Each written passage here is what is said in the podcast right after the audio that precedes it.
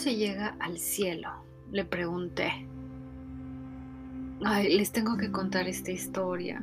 Les va a encantar. Mi hijo, el más chiquito, se llama José. Y es súper ocurrente, quien a veces tampoco tiene filtro y dice en voz alta todo lo que piensa y cosas que no debe de decir y luego estás ante unas situaciones bien chistosas y sobre todo embarazosas, lo cual lo hace más chistoso. Pero esta no es de dar penita, esta fue una tranquilita y me refiero a que no nos puso en evidencia o dijo algo que no debía, pero estuvo muy chistoso. Íbamos en el carro y de pronto volteó y vio en un 7-Eleven entrando a un hombre que estaba vestido de traje y gritó adentro del carro, desesperado para que no, nos perdiéramos todos los integrantes ahí, la familia, el gran espectáculo y de ver, de ver al presidente. Gritó, miren, miren el presidente. Solo porque el señor traía un traje puesto. Pensó que era un presidente, que era el presidente. y seguro, pues se le hizo como alguien muy importante, ¿no? Y lo que me encanta de esta escena son varias cosas, pero su deseo por compartir el acontecimiento de haber visto al presidente con todos, la belleza de ver lo bueno y lo bonito en los demás, esa inocencia de niño, ay, qué hermosura, ¿no? Y no solo eso, sino vivirlo, como vive así a su máxima intensidad. Y para él, para sus ojitos, él era, para su conciencia, él era el presidente.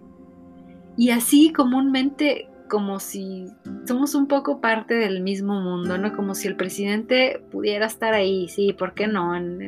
ahí junto ahí con el, pueblo.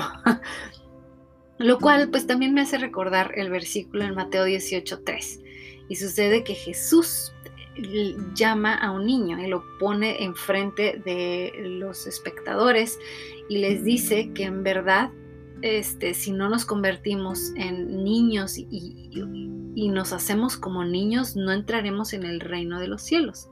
Y dice que cualquiera que se humille como un niño, ese es el mayor en el reino de los cielos, lo cual está diciendo muchísimas cosas muy hermosas y sabias, pero Hemos aprendido como adultos, a veces creo, a usar artimañas o para lograr nuestros deseos, o estas armas o herramientas o fórmulas sociales o de lo que sea, para ayudarnos a lograr lo que queremos o lo que consideramos que es importante.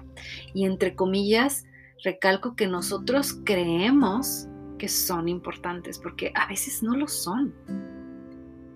Creemos que son importantes cuando a veces no son prioridad. O, más bien no son prioridad las prioridades de Dios y ponemos nuestras prioridades enfrente antes de las de Dios. Por ejemplo, el trabajo sobre la familia y luego nos justificamos diciendo, ay, es que es para ellos. Pero ¿de qué sirve todo el dinero del mundo si luego, por ejemplo, no tenemos tiempo para gastar el dinero o para compartirlo con ellos, como tanto decimos que es nuestro meta, nuestro objetivo? Pues nos mentimos, sí nos mentimos a veces a nosotros mismos, seamos honestos. O nos hemos dejado llevar por lo que la sociedad o el mundo o otras personas creen que vale la pena en la vida.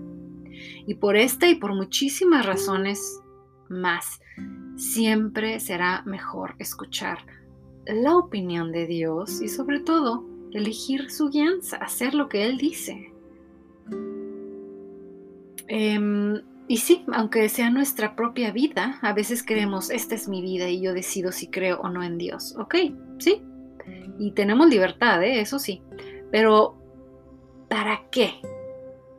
Hagámonos esta pregunta. No tanto qué, o por qué, sino para qué. Y esa pregunta es muy importante.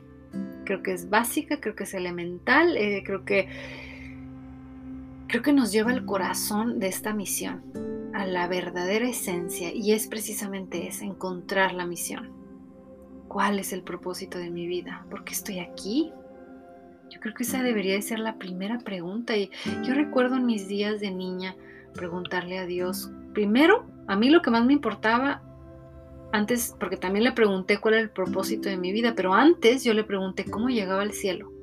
¿Cómo llego al cielo después de morir, cuando me muera, para irme con Dios y no a otro lado?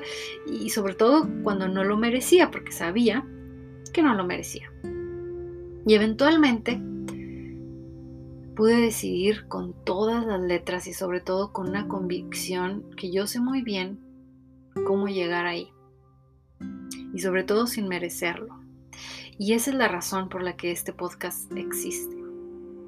Y así con la mente de una niña, con el corazón de una niña, hoy te digo, la llave maestra, el secreto de la vida, la vida eterna, ha estado enfrente de nosotros todo el tiempo, desde que comenzó esta vida, con tu nacimiento. Esta en quien ya vino, ya murió, ya pagó, ya nos liberó de las mentiras de esta vida, ya nos salvó. Su nombre es Jesús. Y como no lo obtienes esta salvación, no a Jesús por tus esfuerzos, tus buenos actos y servicios, sino por pura gracia, la cual no se compra, no se gana, es inmerecida, para que siga siendo gracia, si no ya no es gracia. Solo aceptas, solo la crees, esta verdad. Y esta verdad es precisamente la que te hará libre, primero de nuestros propios prejuicios y luego de los de todo el mundo.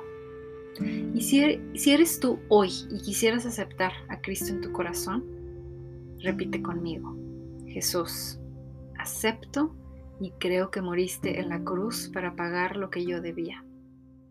Te invito a que vivas en mi corazón y ayúdame y enséñame a vivir para ti. En el nombre de Jesús. Amén.